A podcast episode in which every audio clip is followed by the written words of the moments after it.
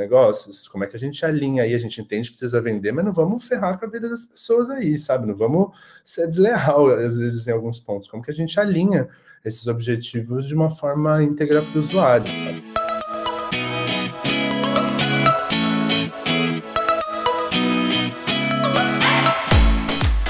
Oi, gente, tudo bem com vocês? Aqui é a Mabi. Eu sou uma mulher branca, de cabelo escuro, muito comprido por falta de corte por conta da pandemia.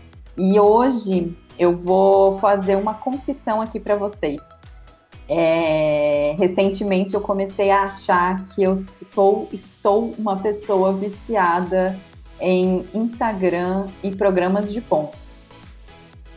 Ai, Mabi, queria ser essa pessoa viciada em programas de pontos. Você deve estar, tipo, riquíssima, amiga. Não consigo ser focada. Quando eu vejo, eu já passei o cartão, já perdi, ou sei lá, tipo, já perdi a vantagem. é, Oi, gente, aqui é a Lídia e eu escutei uma frase que eu fiquei meio impactada. Eu escutei que existem apenas duas indústrias que chamam seus clientes de usuários: a indústria de drogas e a de tecnologia. Bom, vou aproveitar o momento também e fazer minha audiodescrição. Eu sou uma baixinha de 1,56m, cabelos compridos, que eu acho que estou com vontade de cortar, loiros e branca. Oi, gente. Aqui é a Rê. Como vocês estão? É, aproveitando que a gente está nessa onda de audiodescrição, é, se vocês ouviram da Jana, eu me descrevi com um cabelo que estava super, super, super comprido. Eu cortei esse final de semana, ele tá um cabelo médio, um pouco mais volumoso do que eu gostaria, vou ser bem sincera. Mas eu fui pra praia e eu tô um pouco. Uma branca que tomou sol, que fica vermelhinha. E, e se vocês não ouviram a minha outra audiodescrição, minha mãe, ela é mestiça, então tem uns leves traços japoneses assim, pra vocês tentarem imaginar minha carinha aí. E a minha frase hoje, quer dizer, a minha confissão aqui, é que sim, eu também tenho problemas com redes sociais, Mabi. E eu vivo deletando meu Instagram. Eu vivo numa vida de hora eu, hora eu baixo, hora eu deleto, hora eu baixo, hora eu deleto. Eu faço isso umas quatro vezes por mês. E eu nem tenho TikTok, nem tenho Twitter, porque, assim, não sei lidar com redes sociais. Não consigo. Oi, gente. Eu sou a Mel. Sou uma mulher negra de pele clara Atualmente eu tenho longuíssimas tranças cor de mel, maravilhosas, que infelizmente poucas pessoas vão ver. Pessoalmente, quase ninguém, né? Mas pelo vídeo elas são bastante fotogênicas. A minha frase, confissão do dia, é: vou seguir a linha da MAB, porque é uma coisa, não diria vergonhosa, assim, mas eu pratico a alienação ativa que é mesclando notícias de Covid e tudo mais e fazendo esforço para me alienar ao máximo. Então eu assisto muitos reality shows de todos os tipos imagináveis que eu nem mencionaria de tão vergonhosos que são, mas assisto todos, inclusive recomendo. Esse tipo de alienação é tudo para manter a sanidade mental durante a pandemia. Oi, gente, eu sou o Danilo. Eu sou um homem negro de pele clara, latino, Acho que é muito importante também porque eu tive essa identidade de homem latino, de pessoa latina depois que eu saí do Brasil. É, moro em Porto e a, acho que um ponto importante de compartilhar, inclusive de morar em Porto, eu gosto muito de acordar sábado de manhã e às vezes depois daquela semana intensa de trabalho, esquecer um pouco de tudo e tomar café da manhã numa padaria que tem aqui perto de casa e eu estou viciado em comer quindim. É aí... isso, gente. A gente tem que expulsar o Dan agora do podcast, no caso. Bom, pessoal, é, a gente está falando aqui de alienação, né? E aí a Mav e a Renata principalmente falam aí das questões de redes sociais, e eu acho que a Mel também deve ficar um pouquinho apegada às redes sociais aí para discutir os realities que ela acompanha. E recentemente a gente teve um, um, documentário que ganhou força e muita audiência na Netflix, chamado Dilema das Redes. A frase que eu falei agora no começo do episódio é desse documentário. E ele juntou vários ex-funcionários maravilhosos, assim, com cargos importantíssimos nas redes sociais do Facebook, do Instagram, do Pinterest, do Twitter. Enfim, trouxe essa galera toda para colocar a merda no ventilador e falar sobre a responsabilidade social, que deveria ser um ponto de atenção, enfim, para qualquer desenvolvimento de produto. E aí é qualquer área dentro desse produto, incluindo os designers.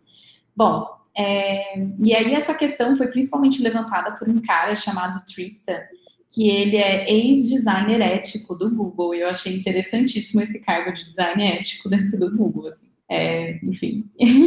e aí ele descreve uh, que essas ferramentas foram desenhadas para manter os usuários vidrados e viciados nos produtos. Por mais que a gente fale que é para melhorar a experiência do usuário na plataforma, no fim do dia a gente tem esse dilema de modelo de negócio, rentabilidade do negócio e retenção de usuários, né?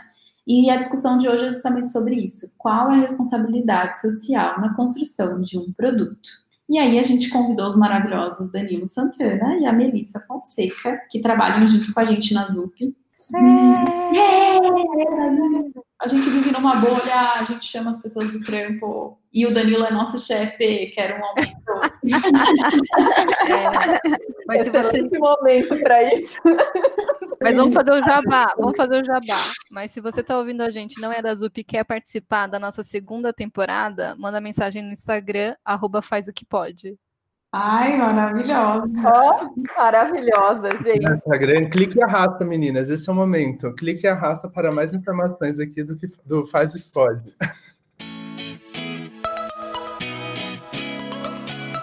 É, bom, vamos, vamos partir então para as apresentações. Então, eu gostaria que, Dan, se você puder contar seu histórico profissional, é, se você já trabalhou pensando em, nessas questões de responsabilidade social em algum projeto específico da sua vida. E curiosidade sua a gente já teve, né, amigo? Você come quindim todo, de, todo sábado de manhã. Nossa, gente, sério, é muito gostoso. E, tipo, não é essa vibe de tipo, ah, porque tá aqui em Porto. Não, eu, eu gosto muito da, da cultura de, tipo, café da manhã na padaria, sabe? Ah, é tão, olha, comfort food é um negócio, assim, maravilhoso, né? Mas, bom, é, sou o Danilo, é, trabalho com, com X e com produtos digitais há 10 anos. É, vai fazer 11 anos? Não, 10 anos. E, bom, passei em diferentes tipos de empresas, é, já trabalhei em consultoria, em house, produto específico, é, em prestação de serviço, às vezes um pouco mais próximo, até mesmo dentro da parte de PO, às vezes mais próximo de processo, dentro de design um pouco olhando para a parte de estratégia, às vezes mais focado ali na parte de fluxo, na parte de discovery. Tive uma atuação muito grande com research é, ao longo desse período todo. E hoje eu estou como design lead num projeto dentro da ZUP com uma equipe maravilhosa. Mesmo. E a gente tem, tem tentado trabalhar para conseguir colocar também uns pontos voltados para o usuário. E acho que vai ser bacana a gente trocar um pouco sobre responsabilidade social aqui também. Para mim, na minha opinião, acho que eu não, antes da minha opinião, eu não trabalhei diretamente. Minto, minto, eu estou num, num processo de um trabalho agora que ele está acontecendo, que é um trabalho voluntário para uma escola de idiomas que é feita e que é toda feita com professores que são refugiados e que dão aula de português, espanhol, é, francês e inglês.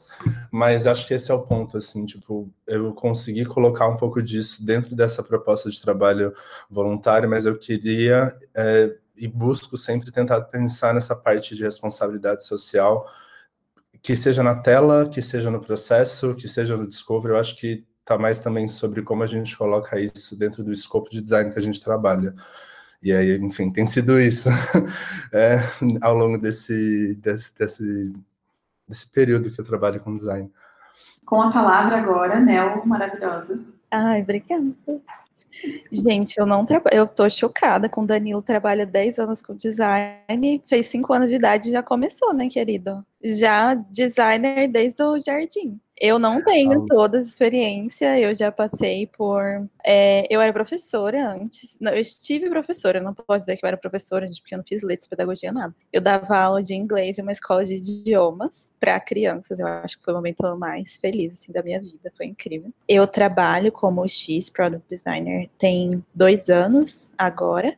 Então, eu passei um ano trabalhando em, no terceiro setor. Então, eu trabalhava com produtos voltados a professoras da rede pública. Então, o intuito da gente era melhorar o ensino público do país, era a missão, assim, do, do lugar onde eu trabalhava. Então, ali eu aprendi muito sobre trabalhar com produtos digitais, mas também essa parte de a gente alinhar o que a gente está fazendo às usuárias. Então, tinham professoras de uma realidade em que elas tinham acesso escasso à internet. Nem todas as escolas eram escolas é, padrão, né? Então, como que a gente desenvolve produtos digitais em lugares que não tem internet? Como a gente com essas duas coisas, com a realidade do, do aluno, enfim. Então, como a gente, enquanto é, designers em São Paulo, nesse centro, tenta se colocar no lugar dessas pessoas que estão numa realidade tão completamente é, distante, sabe? Tem pessoas que estão em outros centros na cidade também. Não, eu não caio nessa narrativa de aí fora de São Paulo é tudo uma tristeza, nada disso, pelo amor de Deus. Mas a realidade do professor é diferente da nossa. É, os alunos com quem eles têm contato, a gente não, enfim, não sabe, né? O ensino público realmente é muito defasado. Então, eu acho que para além disso, de ter trabalhado com essa questão um pouco da, da responsabilidade social, assim, é, ali, desde o começo do ano passado, eu acho, março, estou na equipe do o X para Minas Pretas, vou fazer uma grande propaganda aqui. Não que eu acho que precise, porque todo mundo já conhece, quem não conhece tá perdendo, que a gente é uma comunidade, né? A gente tem uma comunidade muito grande agora. É, é feita por mulheres pretas e para mulheres pretas, e o, a nossa missão, assim, nosso intuito é inserir mulheres negras no mercado de produtos digitais, no mercado de UX. Então, desde mulheres que vieram de, de outras carreiras, enfim, de outras áreas, até mulheres que estão mais dentro da parte de tecnologia, então a gente trabalha desde é, com parcerias em escolas que dão curso de UX, em que a gente consegue bolsas, encaminha essas bolsas, com também um, um apoio emocional, então a gente traz palestras sobre síndrome de impostor e todas essas coisas, presta um apoio em relação ao ambiente de trabalho, que é homogêneo, né, quase não tem esse tipo de representatividade, vamos colocar assim, que na verdade é uma adequação à realidade do país. É, durante um tempo, eu escrevi toda uma pesquisa é, para a gente conseguir mapear a comunidade, entender quem eram as mulheres que estão no nosso grupo de WhatsApp, enfim, entender as necessidades que elas tinham e conseguir direcionar melhor bolsa, conseguir parcerias e, e, tudo mais. Ali foi muito incrível, porque depois que a gente fez esse mapeamento de comunidade, até entender quais são mães, que tipo de apoio a gente tem que dar durante os eventos e tudo mais, é, eu comecei a trabalhar numa área de das bolsas, né? Então as bolsas chegavam até nós, e aí, com base nessa pesquisa, que era uma, uma planilha no Excel, né? é, ali eu procurava quais é, mulheres caberiam dentro daquele curso. Então, nessa pesquisa, tinha quais áreas do, de UX elas tinham conhecimento, nível de conhecimento, e ali eu direcionava as bolsas de uma maneira um pouco mais certeira. Eu pesquisava no LinkedIn antes, tipo, ah, essa mulher aqui está empregada, preferência para quem não está empregada e tudo mais. E você acompanhar as pessoas mudando o, o status dela no LinkedIn, de ah, começou como UX designer em, em tal lugar. É muito gratificante assim para você ver que você, enfim, promoveu ali uma coisa interessante não só para para a mulher preta, mas enfim, para o mundo, né, muito romântico. Mas quem produz a tecnologia que a gente acessa, sabe? Então, quanto mais heterogêneo for os grupos que produzem as tecnologias que a gente usa, melhor é para todo mundo, né? Todo mundo pode efetivamente acessar. Agora eu estou na ZUP, trabalhando com essa equipe maravilhosa. Enfim, eu acho que era essa minha minha contribuição inicial. Mas, Mel, foi muito bom te ouvir e esse ano maluco, né, que teve cinco anos dentro de um, eu tinha até esquecido. Eu fui mentora de, de um projeto da ZUP com as Minas Pretas, né? Eu fui mentora de de um projetinho e foi incrível, me impactou demais, assim, foi muito bom participar. É, na apresentação no final do projeto delas, eu fiquei, sim, não, não, sei nem qual adjetivo usar, de tão impactada que eu fiquei, sabe? E que projeto incrível, assim, que vocês fazem. E eu fiquei muito feliz de fazer parte, de verdade. E aproveitando esse tópico que você trouxe, dessa falta de representatividade de mulheres negras mesmo no ambiente de tecnologia, é, Agora em dezembro, a, eu vou falar o nome dela errado, tá? Se alguém souber, me corrige. A Timin Tigebru foi despedida do Google. por um ela foi despedida assim, mandaram um e-mail para ela, tipo, tchau, obrigada. Por quê? Porque parece que ela fez uma pesquisa sobre inteligência artificial. Ela é especialista em. Deixa eu até achar aqui. Ela é especialista em ética de inteligência artificial. Ela é uma pesquisadora. E no Google hoje a gente tem 1,6% de mulheres negras dentro do Google, só para a gente trazer números para mostrar como não é diverso, né? E ela era uma dessas poucas mulheres negras que estavam dentro do Google numa posição de, de liderança. E ela fez uma pesquisa e essa pesquisa foi censurada pelo Google. E, e ela até falou na BBC sobre isso, né? Que ela está preocupada como está preocupada com, com o futuro né, das inteligências artificiais, porque hoje a gente acaba tendo inteligências artificiais que são racistas, né, que são machistas, que, que, tem, que estão sendo construí construídas dessa maneira, né? E, e aí eu queria perguntar, né, é, o, na sua visão, né, qual é o, como que serão os produtos digitais no futuro, vendo que quando a gente tem uma pessoa que está tentando trazer, né, essa questão para público questionar, para que a gente tenha uma mudança de trajetória, né, o Google, o Google não assume, né, e tanto a Li falou do designer ético lá do Google e, e aqui também a gente vê, né, isso sendo apontado novamente. Como que você vê a criação de produtos digitais no futuro, né, imaginando todo esse cenário que eu comentei? Gente, eu queria levantar duas coisas antes da, da, do futuro. É, sobre essa demissão, primeiro que, assim, a sensação que me passa, um termo que a gente usa muito é o de token, né? Quando num, num meio que só tem homem, você contrata uma mulher e fica, meu Deus, tem uma mulher aqui. Ou quando no meio que só tem branco, você contrata uma mulher preta e fala assim, olha só, tem uma mulher preta aqui. Então, é, isso me soa muito dessa maneira. A partir do momento em que ela colocou pontos dela ali, a gente tem que descartar, porque você está aqui só para a gente mostrar que a gente é, é, é, diverso, sabe? E o que é mais grave é o Google achar que em pleno 2020 eles iam demitir alguém dessa maneira grotesca e ninguém ia reparar, ia ficar por isso mesmo, sabe? O, ah, eu não sei nem o que dizer, mas enfim. É, tem dias que eu tô esperançosa, tem dias que, que eu não tô tudo é muito. É um processo muito demorado, né? Cansativo. Tem dias e dias, tem dias que você vai escolher que sua batalha é essa, tem dia que não. Mas se a gente for pensar coisas atrás, né, não só pensando em, em produto digital, mas, por exemplo, em, em, publicidade mesmo.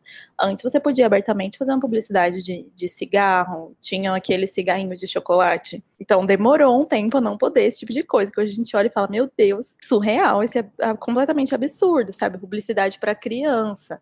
Então, assim, demora. Quanto mais for chegando a, a demanda, assim, né? Quanto mais barulho for gerado ao redor disso, mais isso vai sendo olhado. Eu acho exaustivo. Eu penso que para é, mulheres, por exemplo, vamos pensar em grupos é, minorizados, né? É, produtos que são machistas. Então, estava lendo sobre inteligências artificiais, tipo, por exemplo, Alexa, que elas vêm por padrão com voz de mulher. E eu estava lendo sobre como é, quando usuários falam você é uma gostosa, que como homens que programam, as respostas foram diversas no sentido de, ai, ah, você me deixa envergonhada, alguma coisa assim. Então, assim, completamente absurdo, sabe? É cansativo, é exaustivo para esses grupos minorizados, que falam minorizados dentro do campo da tecnologia, né? Ficarem o tempo inteiro batendo nessa tecla. Quem tem força, eu acho necessário fazer o dia que, que um grupo, enfim, alguma pessoa não tem, deixa que outra pessoa faça. É um processo muito demorado. Eu não acho que 100%. Eu li hoje uma pesquisa, me preparando para esse podcast, que falava que em relação à é, equidade de gênero, assim, o Brasil, num ranking que, eu, se eu não me engano, era 150, ele estava numa posição relativamente alta, que significava que a gente ainda ia levar 56 anos para ter algum tipo de, de igualdade de, de gênero, assim, de um modo geral. Então, isso é muito louco, né? Eu acho que é demorado, é bem demorado, nunca vai ser 100%. Eu não acho que o poder, de um modo geral, vai trocar das mãos de quem, que é quem toma decisão, tanto em tecnologia quanto em tudo. Mas pequenas batalhas eu acho que, que a gente vai conseguindo. Eu testei a Alexa aqui, é, acho que alteraram ela já. É, ela falou que ela prefere não responder. Chamei ela de gostosa. Deixa eu ler para vocês, porque eu tô com a reportagem aberta. Olha que louco. É, em 2019, que a Veja fez essa reportagem sobre as principais respostas das principais assistentes virtuais quando alguém falava a frase você é gostosa. E aí tá que a Alexa reagia com gentileza sua dizer isso. A assistente do Google dizia: tem um lado caliente. Alguns dos meus data centers funcionam a quase 40 graus. Eu nunca sei se é Siri ou se é Siri. Mas enfim, no meu português é Siri. É, dizia: nas nuvens todos são bonitos, né? Que, enfim, foi a mais neutra. E só uma Cortana, que eu não sei nem que, que tecnologia é essa, que falava: é melhor a gente falar sobre outra coisa. Mas ainda assim, ninguém super cortava, sabe? É, que bom que a Alexa já foi consertada né, nesse, nesse sentido. Mas é uma coisa muito louca, porque a maioria das pessoas que trabalham nisso são, são homens, né? Homens héteros. E aí eles acham que isso é elogio. Você falar que uma mulher é gostosa, elogio. É assédio, viu, galera? Só para comentar aqui. Olha, tem dias que eu sou esperançosa, tem dias que não. Então, é, isso ter sido divulgado, eu acho que gera um barulho, mas são sempre passos muito pequenos, e quem é o dono do poder, né, a gente sabe. Então é um passo pequeno, um passo para frente, três passos para trás. Mas eu acho que, que com o tempo as coisas elas podem sei lá, é, é, é, engraçado ver um pouco dessa, desses pontos. Até a Mel iniciou falando, né, antes de mais nada, sobre essa parte tem dias de estar tá um pouco mais esperançoso, outros nem tanto. É, às vezes eu sinto muito, tipo, a cada empresa ou projeto, dentro de uma mesma empresa, principalmente dentro de uma consultoria, você lida, primeiro, como designer, é, com o contexto dessa, dessa empresa, com a cultura dessa empresa. Eu acho que, tipo, às vezes você tem uma liberdade maior dentro, por exemplo, de design para trabalhar é, alguns pontos que algumas pessoas estão mais abertas a poder olhar, por exemplo, ao processo de design. É, e isso está muito também sobre a cultura da empresa quando a gente está falando ali, tipo, design, produto digital. Quando a gente pensa em responsabilidade social, às vezes eu sinto que, tipo, uh, isso também é um outro ponto que está ali dentro dessa empresa, tipo, de estar aberto ou não para poder trabalhar nisso. Então, às vezes eu sinto que, sei lá, assim, experiências que eu tive no meu trabalho, assim, que algumas empresas estiveram mais abertas quando a gente estava falando sobre pensando prático no produto, priorização de determinados pontos, porque vão ser bons para o ponto de vista do usuário, e aí às vezes a gente está falando de tipo pensar, pessoal, acessibilidade aqui, a gente olhar alguns pontos de padrões de código, ou até mesmo como a gente está olhando é, questão de, de cores, contraste, isso pode ser algo que seja importante é, para a gente já começar a ver agora. Outras que a gente já consegue chegar falando, gente, isso daqui, porque na verdade a gente está falando de um pré-requisito. Então, eu, eu, eu, sinto que é, tem uma, é, para essa parte de responsabilidade social, trazendo aí um pouco para exemplo de algumas empresas, tem, tem muito uma, uma, leitura de contexto, assim, tipo, e ver como vai ser, tá? Isso está dentro de um objetivo claro dessa empresa para poder trabalhar com isso, ou a gente vai ter que atuar como hack? Porque eu penso mais isso mesmo, assim, sabe? Tipo, a gente vai colocar aqui trazendo com, com dados, com pontos de, de design de produto para poder auxiliar uma tomada de decisão para é, não igualdade, mas é porque eu também acredito muito nessa parte de equidade assim, social. Se a gente está falando de é, apoiar o usuário, tá? Qual é esse usuário? Então, se a gente está tendo formas de tipo é, colocar, a gente está falando de produtos hoje em dia cada vez mais voltados à experiência, dependendo do contexto de uso daquele usuário, então a gente não pode pensar numa forma de produto de 30, 40 anos atrás, a gente não está no Fordismo para fazer algo em escala, a gente está falando de olhar as necessidades. Então tá, quais são essas necessidades? O que, que essa pessoa precisa antes de mais nada? Quem é essa pessoa? Eu acho que se a gente está muito também como designer da parte de produto, muito fiel a isso, a gente acaba olhando também de um jeito ou de outro para essa parte social. É, eu, eu, pelo menos tento trazer um pouco disso assim. Eu não tive trabalhos, atuações tão grandes como a maravilhosa da Mel, que está ali numa linha de frente grande, com as maravilhosas também da UX de Minas Pretas, mas dentro do, do dia a dia ali, do designer X em cada uma das empresas, eu acho que é algo que a gente consegue olhar para putz, ai, gente, é só um backlog. Não, gente, é um back... o backlog ele pode ser uma forma muito importante de ter impacto ali no que você está desenvolvendo, sabe? Então, acho que é tipo a mágica e o ponto que você coloca nas pequenas coisas ali, do, às vezes, de, um, de uma empresa de tecnologia que às vezes não tem, que você acha que não tem impacto nenhum, mas você conseguir colocar o olhar para que a gente represente essas outras pessoas também, isso também tem muito do valor, sabe? A, a pegar pessoas que estão mais vulneráveis e que às vezes não estão sendo olhadas é, do ponto de vista social é, para a solução que você está trabalhando. E até ter um time diverso, né? Isso ajuda a você enxergar as coisas de outra maneira, né? Entender outros cenários e ter esses inputs que não estão na sua bolha.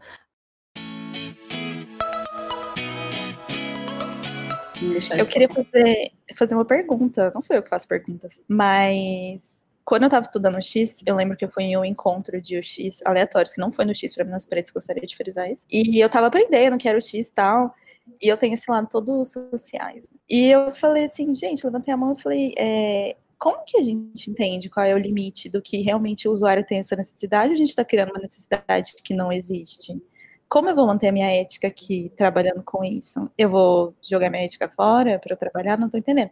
Eu não perdi dessa maneira, tentei ser sutil, mas era isso que eu queria entender. Tinha umas 30 pessoas na sala, todo mundo olhou para minha cara. Ai, não é bem assim. E ninguém respondeu minha pergunta.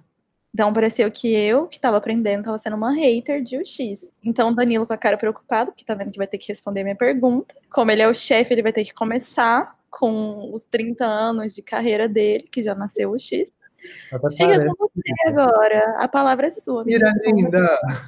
Esse desafio.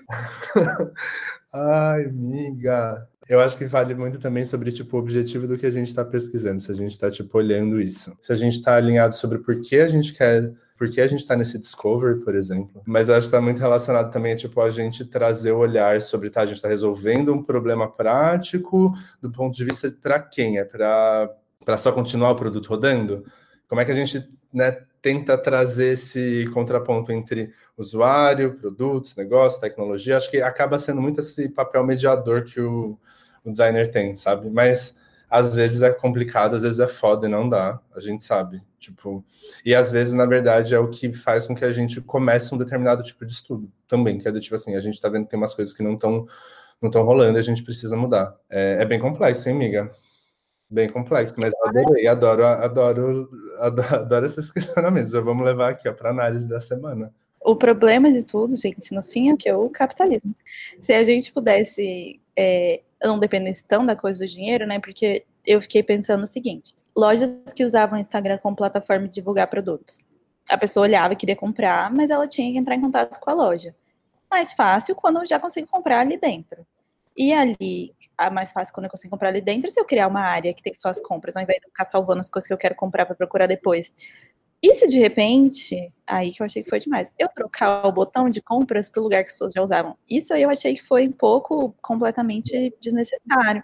Mas é isso, assim, como ser como você é responsável com as pessoas que usam, mas ao mesmo tempo eu preciso continuar gerando um, um lucro ali dentro daquele aplicativo. É por isso que é, é, um, é um dilema mesmo, assim, acho que é um problema ético, mas que, que acho que é, que é a ser estudado realmente em relação ao seu é, grau de envolvimento sobre isso, né? Porque se esconde muitas ações por trás de estamos fazendo isso para melhorar a sua experiência de uso.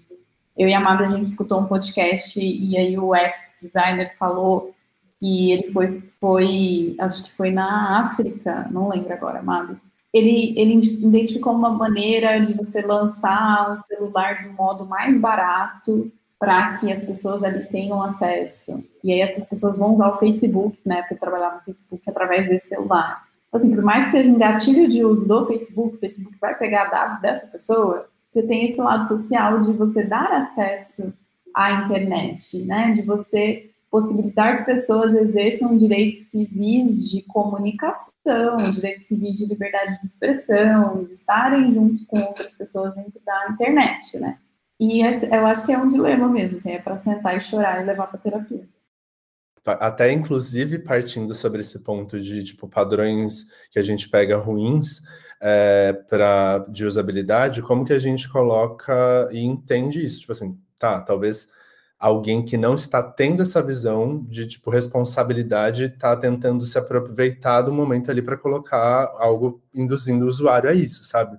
Tipo, uma vez eu passei num projeto que eles tentaram fazer tipo pegar a compra por um clique e vender uma garantia estendida. Espero que essa pessoa não esse esse pior não me ouça, mas tipo rolou um, um leve quebra-pau ali, porque a gente tava tipo, cara, isso daqui não é muito legal, sabe? Tipo, a gente não faz muito sentido. Então, é, eu acho que é um pouco até disso, de como a gente olha essa responsabilidade, tipo, no dia a dia, assim, sabe? Que até eu ouvi uma vez, tipo, de um ex-chefe muito bom, assim, sabe? Que eu gosto muito. O designer, ele tem um papel de comunicação, de facilitador, mas ao mesmo tempo, às vezes é muito incômodo. E, tipo, se não está incomodando tanto, talvez tem alguns pontos aí que você precise trazer mais tipo de incômodo, porque a facilitação ela é importante, mas eu acredito um pouco, vai, sendo sincero, a gente já bateu isso pra gente na vibe choque de monstro também às vezes, sabe? Tipo, às vezes a gente precisa trazer ali algumas verdades que não são tão legais de ouvir, mas tipo assim, o negócio, como é que a gente alinha aí, a gente entende que precisa vender, mas não vamos ferrar com a vida das pessoas aí, sabe? Não vamos ser desleal, às vezes, em alguns pontos. Como que a gente alinha esses objetivos de uma forma íntegra para o usuário, sabe? Que o Danilo estava falando da questão de resolver o problema, né? De, de quando você está realmente tentando resolver um problema, você está no Discovery tentando entender é, o que o usuário precisa fazer, ou o que o usuário faz e quais são os problemas, ou quando você tem uma métrica que é aumentar o engajamento, aumentar o tempo de tela. Quanto que, o, que o, o tempo de tela está relacionado à real solução do problema né, desse, desse usuário. E, e aí você começa a, a olhar e falar assim, quem, quem aqui ainda usa aquele relatório que, que o celular dá de quantidade de tempo de tela? Quem quer ficar seis horas no celular, sabe? Tipo, ninguém.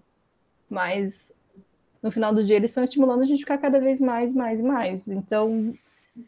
É, mas se todo modelo de negócio está olhando para isso, está errado em questão de produto, né? Porque tem várias. É tem vários jogos que você joga, né? Quando se fala de produto. Um jogo é o jogo da atenção. Um aplicativo financeiro, você não quer que o usuário fique lá perdidaço, gastando uma hora tentando fazer uma transação financeira, né?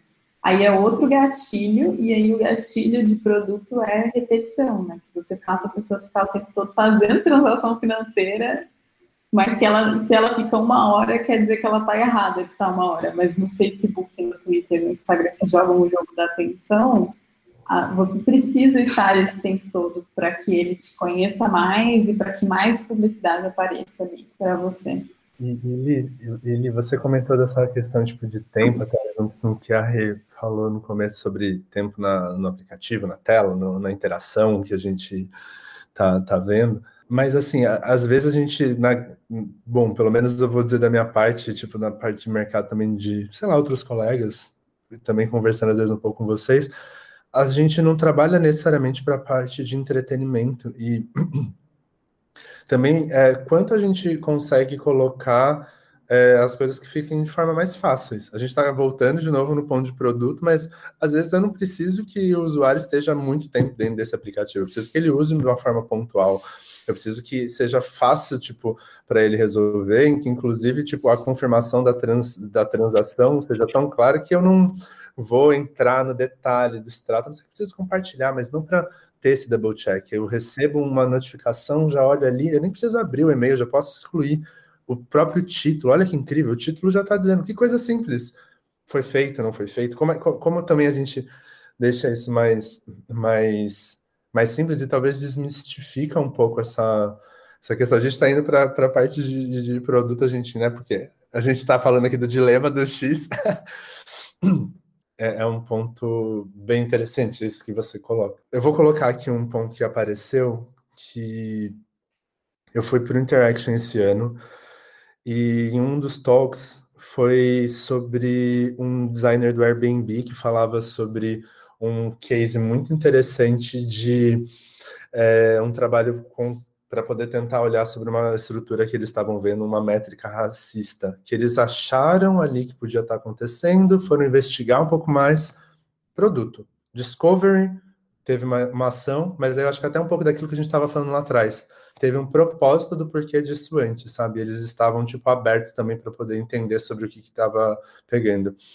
É, parece que ele estava ele apresentando que para você conseguir é, fazer o booking de, de um lugar que você queira ficar no Airbnb, antes aparecia a foto é, do anfitrião e eles estavam vendo que tinha algumas questões muito pesadas quanto à aceitação de pessoas que eram brancas, pessoas que eram negras. Eu acho que era um recorte muito específico dos Estados Unidos, se não me engano. Enfim, só sei que ele comentou que eles fizeram diversos testes é, e eles viram que né, até teve alguns questionamentos na hora é, sobre essa possível forma, mas eles tiraram todas as fotos da pessoa até a hora que de fato fosse confirmado. E aí, tipo, pelo que ele comentou, isso foi uma forma que foi por uma, um caminho social. Ele também comentou que tiveram ali problemáticas também foram levantadas, só que eles até se conversaram e pelo que eu entendi tem uma estrutura que teve ali sobre designers, ele sendo negro e também com outras pessoas é, que levantaram essa frente para dizer, tá, esse daqui é um caminho que faz sentido para a comunidade também, que eles tiveram cuidado de ouvir isso. Então, eles tiveram a preocupação de olhar para tentar minimizar esse ponto que eles estavam vendo que estava tendo uma performance com um problema racista ali no meio. Tipo, as pessoas estão olhando e estão dando mais ok para pessoas brancas é, para receberem elas em suas casas. Olha só isso. Então, a, você só via a foto dessa pessoa depois. E as interações ficavam mais leves e eles até, tipo, olharam, acho que um pouco da FAQ para tentar entender quais eram as, as dúvidas, tentar entrar um pouco mais no detalhe. O foco, independente de tipo ter sido a melhor solução ou não, pelo menos do que foi apresentado, é que estava com esse objetivo em tipo olhar a melhor performance sobre esse problema que tinham com o racista. E a consequência disso, por terem tido esse propósito, foi que impactou o negócio. Eles viram que as vendas aumentaram. Então teve um impacto em negócio grande, mas com algo que veio com um propósito para tipo tentar olhar algo que não estava legal, real do ponto de vista do usuário, sabe? Eu acho muito legal como isso gera é, uma demanda assim na própria comunidade. Então você estava falando disso. Eu lembrei que há um tempo atrás eu estava pesquisando enquanto, enquanto você falava, tinha uma matéria de 2018. Eu lembro que eu já tinha entrado nesse site, que pessoas passaram por, esse, por essa questão de racismo em Airbnb e tudo mais, e aí criaram uma plataforma, pessoas negras, né? Criaram uma plataforma é, entre pessoas negras para, é, enfim, fazer toda essa troca, desenhar experiências como o Airbnb faz. E, e é incrível quando, como, como quando essas iniciativas aparecem, sempre surge a questão do racismo reverso, né, e tudo mais. É, como tem, por exemplo, também é, o Programaria, que vai é, formar, trabalhar mulheres para entrarem na área de tecnologia. Então, assim, ao mesmo tempo que tem, aí que entra o dia esperançoso, né? Que tem toda essa, essa exclusão, surge, surge alguma coisa do outro lado. Isso que você trouxe são essas micro mudanças, assim, que vão que vão acontecendo, mas são dois pontos, é a, o destaque que isso ganha, né, de destaque negativo que isso ganha, e também quando mexe com o bolso, porque não é por um motivo de vamos ter res, res, responsáveis socialmente que muitas empresas estão desenvolvendo é, programas de diversidade. Muito é por uma questão de bolso mexeu no bolso, caiu a quantidade de pessoas que usa aquilo, que compra aquilo, eles vão correr atrás, sabe? E eu gosto de, de quando existe essa, essa demanda no sentido de vocês não vão fazer pra gente? Tudo bem, a gente vai. E ali dá, dá uma acordada, sabe? É, é triste que seja por esse por esse lado, assim, por essa, essa motivação.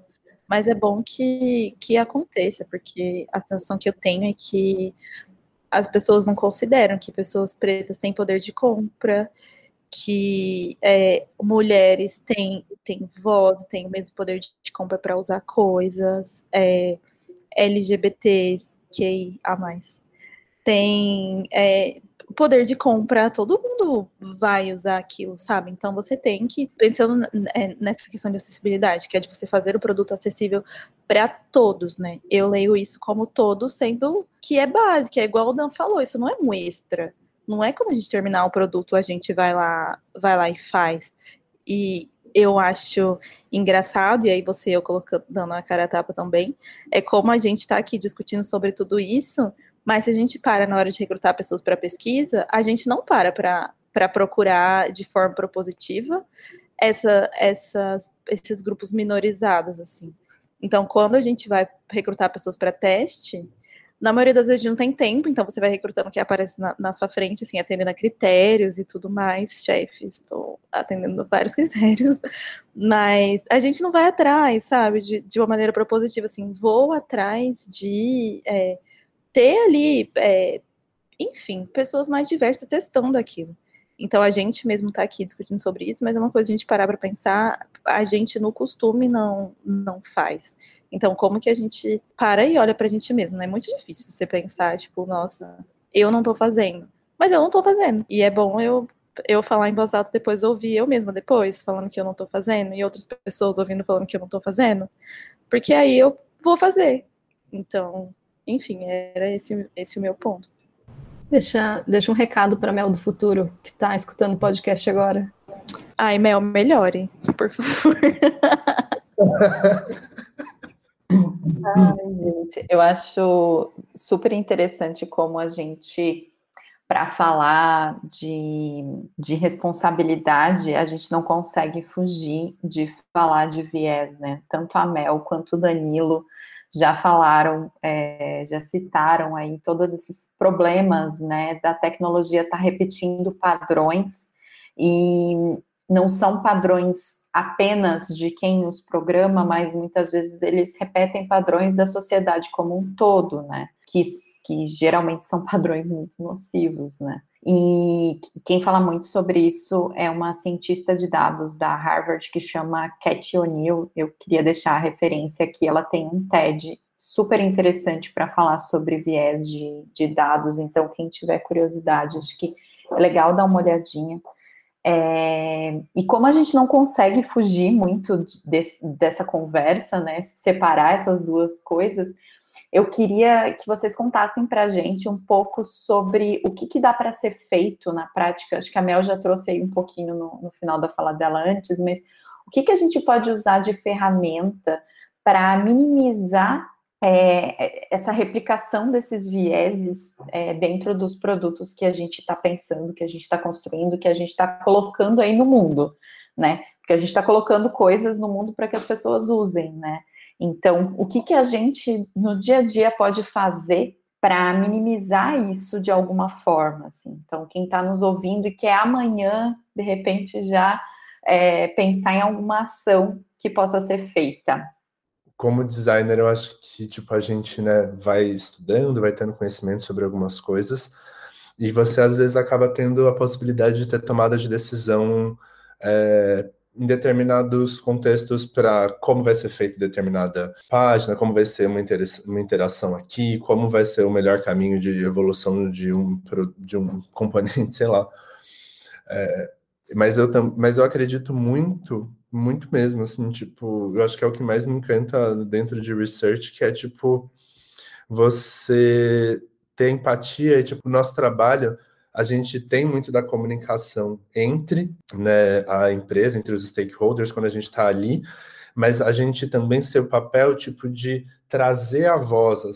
Acredito que mais do que a ferramenta necessária, é, a gente tem diversas formas, a gente pode fazer uma desk, a gente pode buscar, putz, eu não estou conseguindo falar com esse usuário final, tá? Deixa eu olhar de dados secundários, que eu consigo? Será que algumas pessoas já tentaram ouvir essas vozes? Eu consigo trazer isso, mesmo que seja de um pouco, um pouco distante, mas como que a gente consegue dar, é, é não pensar, né, eu vou analisar essas, eu vou ouvir essa voz e trazer aqui. Como que a gente é parte desse caminho, assim, para trazer com que essa pessoa esteja representada, para que essas decisões não sejam feitas só por é, três pessoas que têm mesmos, mesmos vieses, e tipo, para a gente conseguir trazer esse caminho, sabe?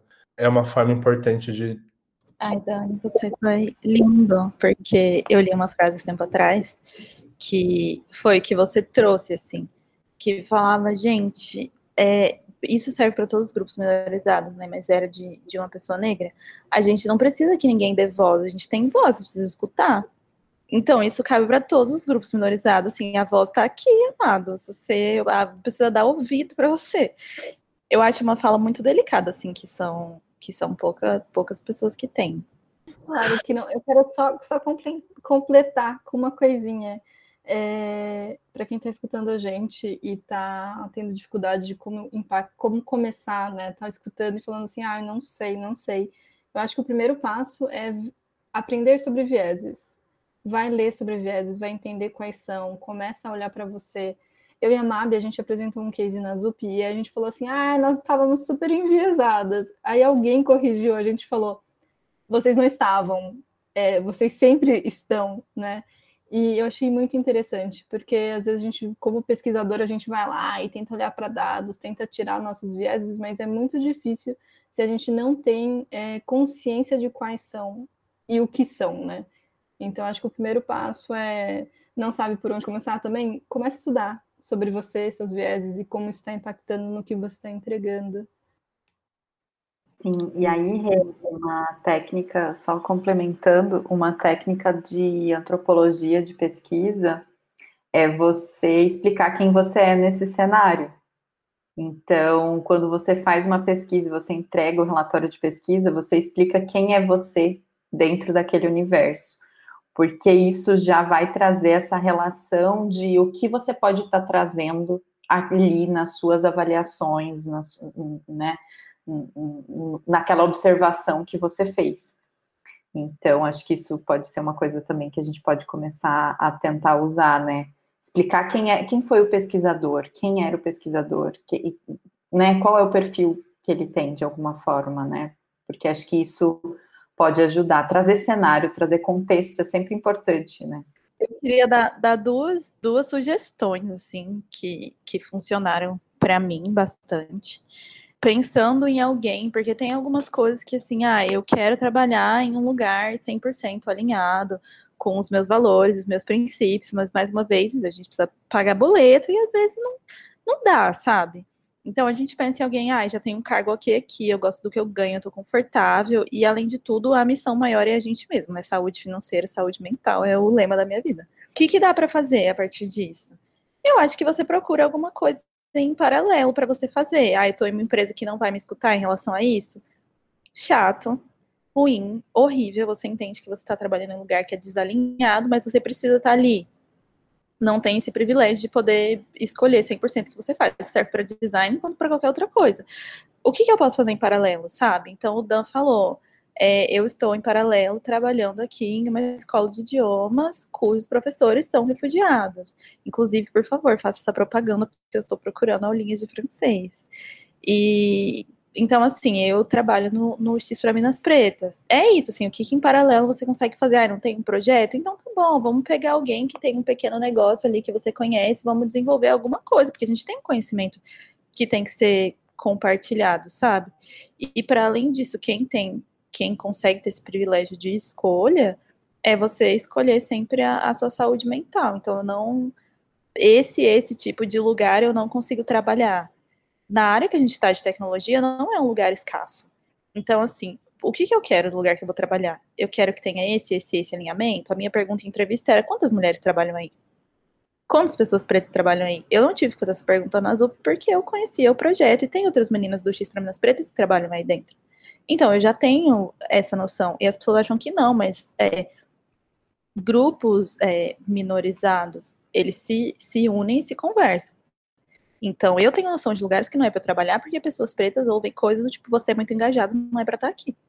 Então, assim, quais são os lugares que eu quero escolher trabalhar? Se você vê que a ele não dá mais para eu ir, independente do quanto você gosta do lugar, minha saúde mental chegou aqui no limite, eu vou trabalhar em, em outro, sabe? Então, às vezes você não pode, não é que você não pode contribuir, às vezes o lugar não quer a sua contribuição. E tá, tá tudo bem, não é você que é horrível, às vezes é um lugar que não tá alinhado àquilo, se você pode escolher, vá para outro lugar, se você não tem o privilégio financeiro e social de escolher, procura dar vazão para isso no outro ponto e se desvincula emocionalmente do trabalho. Eu acho que parece uma coisa muito fria, assim, mas foi uma coisa que, que eu aprendi muito. Ai, preciso trabalhar em uma coisa que é completamente desalinhado eu não vou estar ali emocionalmente. Seis horas da tarde eu fechei meu computador, e eu vou me dedicar a outra coisa que faz sentido para mim, vou usar aquele dinheiro ao meu favor, porque no final é isso, sabe? Eu acho que são essas as dicas que eu daria para alguém começar, porque é importante, não tem, a vida é muito bonita quando a gente está estudando, enfim, vou viver 100% alinhado. A vida adulta é preciso pagar meus boletos. Como dá para eu, né, conciliar as duas coisas? Eu acho que talvez seja isso.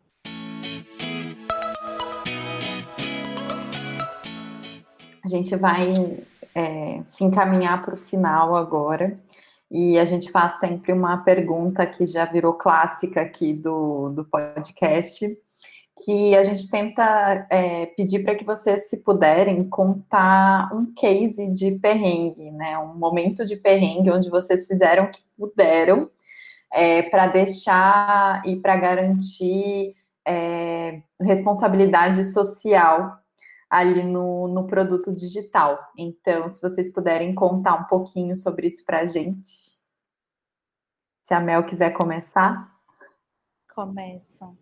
É, eu lembrei, enquanto você estava perguntando, de um trabalho que eu fiz desenvolvendo uma plataforma de, de empregos, né? E aí a ideia era facilitar toda essa busca e tudo mais. E tinha algumas coisas que eu nitidamente via muito, muito enviesadas ali por experiência de, de amigos, assim. Que a ideia era que é, o contratador, né, o empregador, conseguisse ver pessoas que moravam nas proximidades. Então, colocar ali um filtro de distância e ver as pessoas que morariam ali, para, enfim. E, mas, gente, é uma coisa que todo mundo sabe, que pessoas mentem em currículos colocando o endereço da amiga, o endereço, enfim, de qualquer pessoa que mora é, mais próximo ao trabalho, mais uma região central e não numa região periférica, para ser contratada. Então, assim, por que, que a gente vai colocar isso aqui? Sabe? Eu não quero colocar, colocar isso aqui. Então, assim, argumentar. Eu tive pessoas muito receptivas em relação a isso. E eu agradeço muito ao time que eu tive, porque foi, foi essa coisa do, do viés, assim. Então, aí vamos facilitar para todo mundo. Para quem a gente está tá facilitando, sabe? A gente está colaborando para pessoas serem, serem excluídas. E essa questão de todo mundo estar desligado para aquilo, as pessoas foram muito receptivas, nós realmente, isso estava acontecendo. E, mas eu achei, ali eu vi assim, quanto a gente pode fazer, quantas pessoas a gente pode incluir ou excluir com uma funcionalidade muito, muito básica, assim. Não sei se eu respondi a pergunta. Maravilhosamente. Dan, você tem algum case desses para compartilhar? Case não, caos. Um caso desses para compartilhar? Tá. Tem um, uma parte que é. Teve um projeto que, tipo, a formação dele era para que a gente tivesse por um recorte específico e principalmente também por uma parte de representatividade a gente ter mais mulheres, ter mais é, diversidade, até quando a gente olha para padrão Brasil, que é tipo, a gente vê pessoas mais negras, vê pessoas é, tipo de diferentes. É, fora daquele padrão branco e homem que a gente sabe que é tipo massivo, tipo, em vários lugares. É, e aí, nesse projeto, tipo, a proposta era ter algo bem mais representado. Não rolou, mas a gente fez o que pôde. Tipo, e aí, enfim, pelo menos é, naquela, naquele time, aquela estrutura de design ela estava mais próxima dessa realidade um pouquinho mais mais próxima ali, tipo, trazendo um pouco mais da realidade do mundo de verdade, que não é só de homens brancos heterossexuais. E eu acho que, tipo, até isso não é um case. É, é, realmente acho que é o que faz o que pode, porque alguns lugares podem, tipo, levar, tipo, nossa, fizemos aqui como um grande case, mas eu acho que esse é o grande ponto. Assim, se a gente fala de responsabilidade social, mais do que comemorar isso, é se manter incomodado porque ainda não está ideal, sabe? Acho que é mais até sobre, sobre esse ponto. A gente fez o que pôde e vamos continuar tentando fazer. Uma última observação eu acho que é muito importante a gente frisar isso, que assim, é, todo mundo aqui, Dan, eu, vocês, a gente falou muito sobre essa questão de, de diversidade, responsabilidade muito em volta de grupos com os quais a gente tem contato. Né? Mas tem toda uma questão que foge do que, do que a gente tem contato também, é importante que as pessoas estejam inseridas. Então, uma coisa que a gente não falou foi da questão social, por exemplo, que no nosso mês as pessoas têm grana, né? Para fazer um curso é, caro. Então, eu acho que grupos minorizados todos têm que ser contemplados, não foram a nossa fala, mas eu acho que tudo que a gente falou se estende para para todos os outros grupos que não são representados na área de, de tecnologia, mas que consomem. Eu acho que isso é muito importante.